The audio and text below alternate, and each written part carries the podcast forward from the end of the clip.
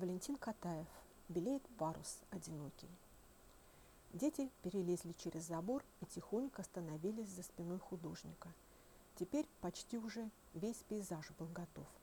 Затаив дыхание, они засмотрелись, очарованные чудесным возникновением на маленьком холсте целого мира, совсем другого, чем на самом деле, и вместе с тем, как две капли воды, похожего на настоящие.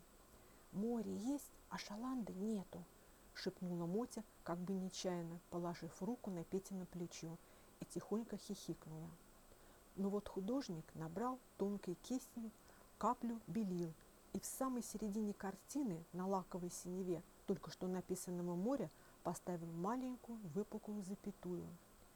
«Парус!» – восхищенно вздохнула Мотя. Теперь нарисованное море невозможно было отличить от настоящего. Все как там, даже парус. Дети, тихонько толкая друг друга локтями, долго смотрели то на картину, то на настоящее, очень широко открытое море, в туманной глубизне которого таял маленький парус дедушкиной шаланды, легкий и воздушный, как чайка.